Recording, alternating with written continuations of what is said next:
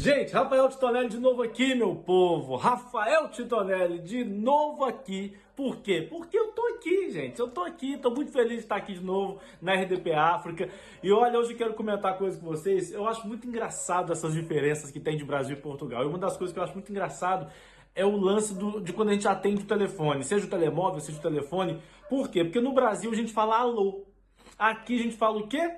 Estou, ou tô sim, ou estou sim. E eu acho isso muito doido, cara. Que eu, eu, se a pessoa atende e fala estou sim, é lógico que ela está. Ela não precisa falar que ela tá assim, estou sim. Ou ela vai falar o quê? Não, não tô. Não vai falar. Só que tem uma coisa que eu acho pior e me lembra muito da minha mãe, de saudade da minha mãe. Já tem dois anos que eu não vejo minha mãe. E minha mãe, toda vez lá no Brasil que ela deixava mensagem na caixa postal para mim, eu achava muito engraçado, cara. Por quê? Primeiro que eu odeio quem deixa mensagem na caixa postal. A pessoa que deixa mensagem na caixa postal, ela não é de Deus. Ela não pode ser de Deus. Por quê?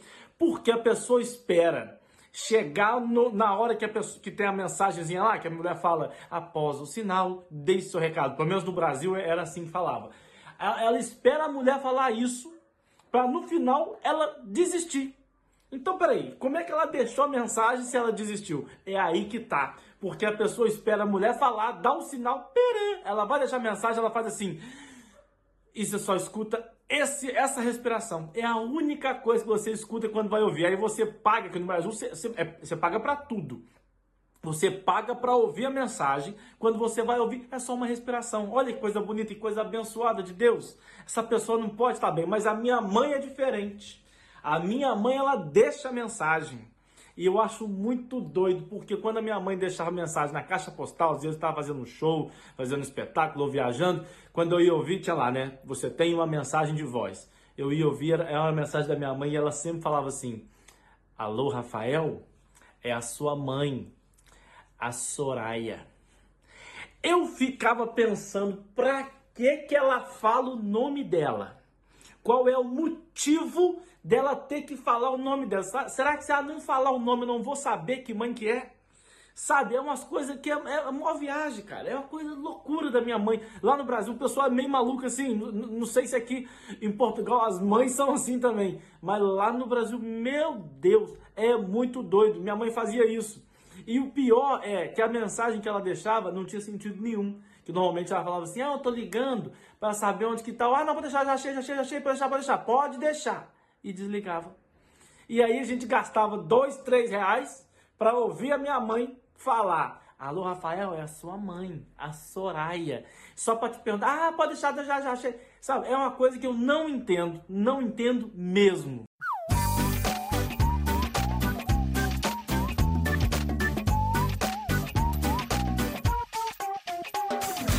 Muito bom dia, estimados ouvintes. Estamos assim em direto da Rádio Voz do Povo. Vamos ter uma entrevista com o Sr. Ministro da Guiné-Bissau. Muito bom dia, Sr. Ministro. Bom dia, bom dia, senhora jornalista. Bom dia a todos os espectadores que estão a assistir a esse espetáculo. O senhor chama essa entrevista de espetáculo? Sim, claro, vai ser uma entrevista espetacular. Senhor Ministro, há bom pouco tempo foi nomeado. Quais são os seus objetivos? Eu tenho objetivos bem concretizados na minha cabeça. O primeiro objetivo é comprar casa em Portugal. Segundo objetivo, mandar todas as minhas famílias passar férias em Portugal. Terceiro objetivo, comprar terreno e construir casa em Bissau. Quarto objetivo, comprar um carro topo de gama. Ah, e também, claro, um telemóvel topo de gama. Como a senhora está a ver, são objetivos básicos. Objetivos básicos? Como assim? A senhora conhece algum ministro que não tenha concretizado esses objetivos? Por acaso não. Então, todos os ministros guineenses concretizam esses objetivos, portanto, são básicos. O senhor ministro foi nomeado para servir o país, mas o único beneficiário neste caso é o senhor. Não, não, não, não. Eu não ser assim tão egoísta. Desculpa lá. Eu também vou empregar os meus irmãos, meus primos, os meus sobrinhas, todos vão ter bom salário, bom emprego. Eu não sou egoísta. Mas o senhor está a pensar em ajudar só os seus familiares e o povo? O povo, o povo é muita gente, minha senhora. É muita gente. Eu não, eu ser honesto, eu não vou desviar dinheiro para desviar, para, ajudar tanta gente. O povo é muita gente, não dá para ajudar muita gente, vai prejudicar o país. Tirar dinheiro para ajudar tanta gente vai prejudicar o país. Ficar só com família. Família já é suficiente. Então, o desenvolvimento do país não lhe interessa? O país vai desenvolver como? O país, os Tugas já puseram as fronteiras no país. Vai desenvolver o país para entrar dentro de território do Senegal, território de Guiné-Conakry, para ter problema, o país está em paz, vai desenvolver para quê? Mudando de assunto para terminar, Senhor Ministro, qual é a sua opinião sobre 4 mil euros doados pelos deputados? Os 4 mil euros, como já sabe, são os cabazes do Natal. Hã? São os cabazes do Natal. Os 4 mil euros foram. O, o país está num, num, num, bom andamento, está a desenvolver. Está a, a, a, a, Como é que se diz? O país está a enriquecer, né? por causa da seriedade do trabalho, há muito dinheiro no Tesouro Público, nós podemos dar o luxo de dar esse cabaz de Natal.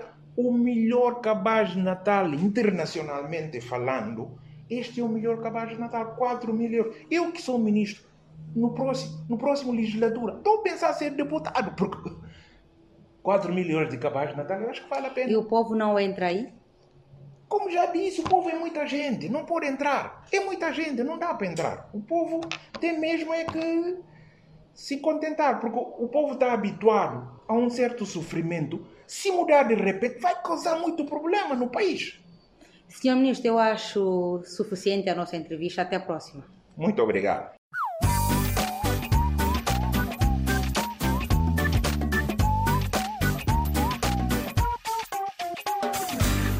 Viva! Boa semana para vocês que estão nos a escutar. Olha, é, é preciso termos muito cuidado com essa história de modernismo, essa história de modernidade, porque em algum momento, quando não sabermos balancear bem a coisa, acabamos estragando mesmo, porque nós somos africanos, principalmente nós moçambicanos, para ver mesmo que lá para os anos 80 e 90 quando passava um funerário, qualquer funerário que passava, hum, nós, por causa de, de, de, da cultura, por causa mesmo do respeito, nós parávamos na estrada para o carro funerário, ou o carro que carrega a urna, né? Passar com respeito, nós ficávamos sentido. Mas agora as coisas mudaram, pá. As coisas mudaram, pá. Funerário está aí a passar, pá. Esses miúdos também com aquelas colunas de brutu a tocar, mano, a tocar a piano de uma maneira. Quer dizer, só falta o falecido pedir caro parar e abrir caixão, dizer, mano, pá. Afinará esse volume de teu bruto. Quero descansar na paz de Cristo, eu. Vamos ter cuidado com modernidade, pá. Vamos ter cuidado, é preciso ter muito cuidado com o modernismo, pá. Vamos respeitar aquilo que são as nossas culturas. Você já imaginou se o falecido sair do caixão te pedir para diminuir o volume? Você fazer barulho, um carro fúnebre a passar, não está certo, pá. Sim, senhor, que é modernismo, mas haja respeito àquela cultura nossa, não podemos deixar para trás, não é? Depois esses rapazes que andam com aquelas colunas de bruto, não vale a pena. Eu não sei porque que existe transportes públicos aqui em Moçambique, não sei. Esses miúdos são mesmo pessoas que andam, deviam ter pneu nos pés, alguma coisa. Porque você vai cruzar com o miúdo na baixa da cidade, está a tocar a mapiano aquela coluna no sol e está a bater bem a mapiano. Você depois de subir chapa, ele, já andou mais de 37 quilômetros de novo, está com a mapiano, está a andar dia inteiro. Quer dizer, por causa daquela coluna do som de bruto, ele é motivado pela música. Ele pode andar 60 quilômetros. Hum? Cuidado, vamos se poupar, rapaz? Cuidado, não é para pôr música alta, pá. Temos que ter controle, temos que ter limite e respeitar as nossas culturas, hein? tá bom? Cuidado. Chineses, vocês também têm que ter cuidado quando fazem essas colunas, pá. Vamos fazer nossos filhos sair caro por causa de andar na estrada, pá.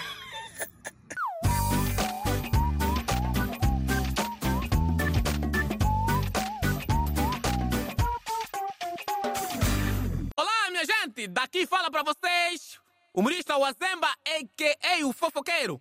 Cabo Verde, Santo Tomé, Guiné-Bissau, Moçambique, Ilhas Maurícia, Brasil e Portugal. Estou convosco e estou bem ligado. Hoje vamos falar sobre briga no lar. Normalmente, todo homem por natureza sente-se feliz ao lado de uma mulher. Uma mulher que sabe acompanhar o processo do homem. Uma mulher que quando o homem chega atrasado, dá-lhe dois beijinhos, dá-lhe um beijinho na testa e diz: Tu és o homem da minha vida. Uma mulher que não dá tempo na discussão no lar. Uma mulher que prepara uma boa água quentinho para te molhar o corpo todo, te passa óleo, uma massagem suave. É esse tipo de mulher todo homem espera. Infelizmente, comigo está a ser diferente. Mas contudo, eu quero deixar aqui uma, um conselho. Um conselho sobre briga. Sempre que estiveres a discutir com a tua mulher e ela estiver a rir, é perigo grande. Lembrem-se que a felicidade do diabo surge quando percebe que alguém será destruído. E sabem, sempre que discutires com a tua mulher e de repente ela te chamar de Zé Ninguém, aceita. É para evitar guerra. Porque mulher, quando discute com o marido e por sinal ela tiver razão, ela em casa fica tipo quadro de energia elétrica. Qualquer anomalia, ela explode. Sim, eu digo isso como um exemplo próprio. Infelizmente, está acontecendo comigo.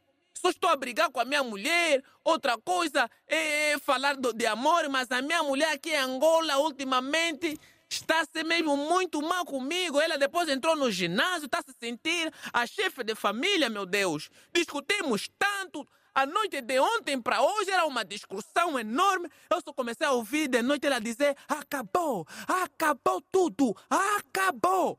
Tão logo que acordei hoje, 5 horas da manhã, estou a encontrar uma cartolina colada na geleira com o seguinte dizer: tudo acabou, tudo acabou. Nunca soubeste gerir as coisas, por isso tudo acabou. Fiquei a imaginar, meu Deus, usou meu subconsciente, meu Deus, tão logo estas horas, 5 da manhã, acabou. Meu Deus. E isso que ela falou, que ela escreveu, é diretamente na porta da geleira. Não, não pode. Diabo pode ter muita força. Diabo pode criar argumento para me destruir. Agora me dizer que acabou, acabou tudo. Não, não, isso pode me matar. Tão logo que abri a geleira, encontrei embora o meu vinho tinto, bem fresquinho, e as minhas cervejinhas bem fresquinhas. Ai, que gosto! E aquelas carnezinhas para fazer aquelas picadinhas. Juro que não entendi nada o que ela queria dizer. Passei!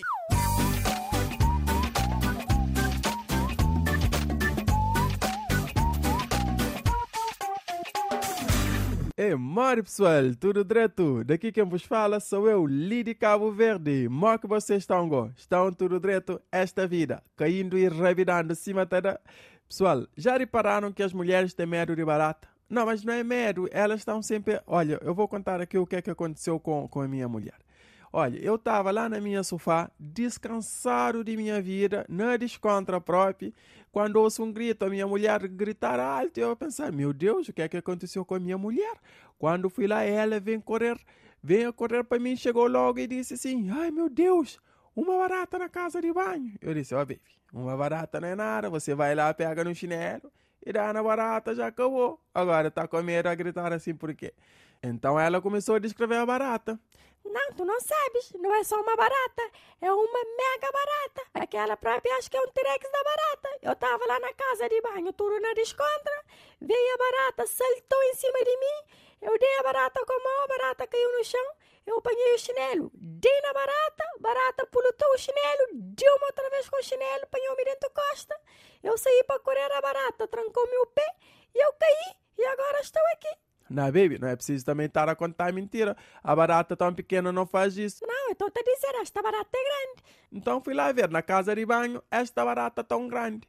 Entrei na casa de banho, não vi a barata. Virei para o lado, o que é que eu encontrei? Encontrei a coleção de shampoo da minha mulher, porque eu também não percebo porque é que mulheres têm tanto shampoo. Olha, minha mulher tem shampoo para cabelo seco shampoo para cabelo molhado, shampoo para cabelo cremoso, shampoo para cabelo enrolado. E depois tem um outro shampoo que é o shampoo para todo tipo de cabelo. Por que, que não comprava só shampoo para todo tipo de cabelo? Então eu fui lá, fui tirar um a um para ver se encontrava barata. Não encontrei a barata, fui sentar outra vez no sofá. E ela chegou toda assustada a perguntar: então já mataste a barata? Oh, querida, não encontrei a barata, a barata está escondida. Por que, que não colocas aquela coisa que mata a barata, aquele pó branco? Eu coloquei o pó branco, você não está a perceber. Eu coloquei o pó branco, mas a barata foi lá no pó branco, colocou o dedo, bateu o pó branco na boca e ainda me mostrou que estava a mastigar e não morreu. Aquela barata está me chantagear. Então, foi aí agora que eu chatei próprio. A barata estava a me humilhar a minha mulher. Nenhuma barata faz isso a minha mulher. Então fui lá na casa de banho, agora fui lá procurar mesmo para barata. Fui lá no lavatório, não encontrei barata. Vocês acreditam que a barata estava comendo de mim? Eu comer barata, barata comer minha mulher. Então eu peguei no chinelo para dar na barata, a barata disse, Pare, até quando? não, não foi isso, né? Mas a barata morreu de susto. Eu nem sequer toquei na barata, a barata morreu. Então fui lá na minha mulher e disse: oh, baby, sinceramente, esta barata tão pequena que estavas a contar toda esta mentira da barata, ah, ainda por cima tu com medo da barata, com esta canela comprida que você tem, tem medo da barata mesmo assim? Ó, baby, olha, eu vou te dizer uma coisa. Eu não contei mentira, aquela barata se calhar encolheu. E outra coisa é, eu não tenho medo de barata, eu tenho nojo. Mas pronto, quando ela deu esta resposta de nojo, eu disse: pronto, de meu jada. Fiquem bem, um abraço!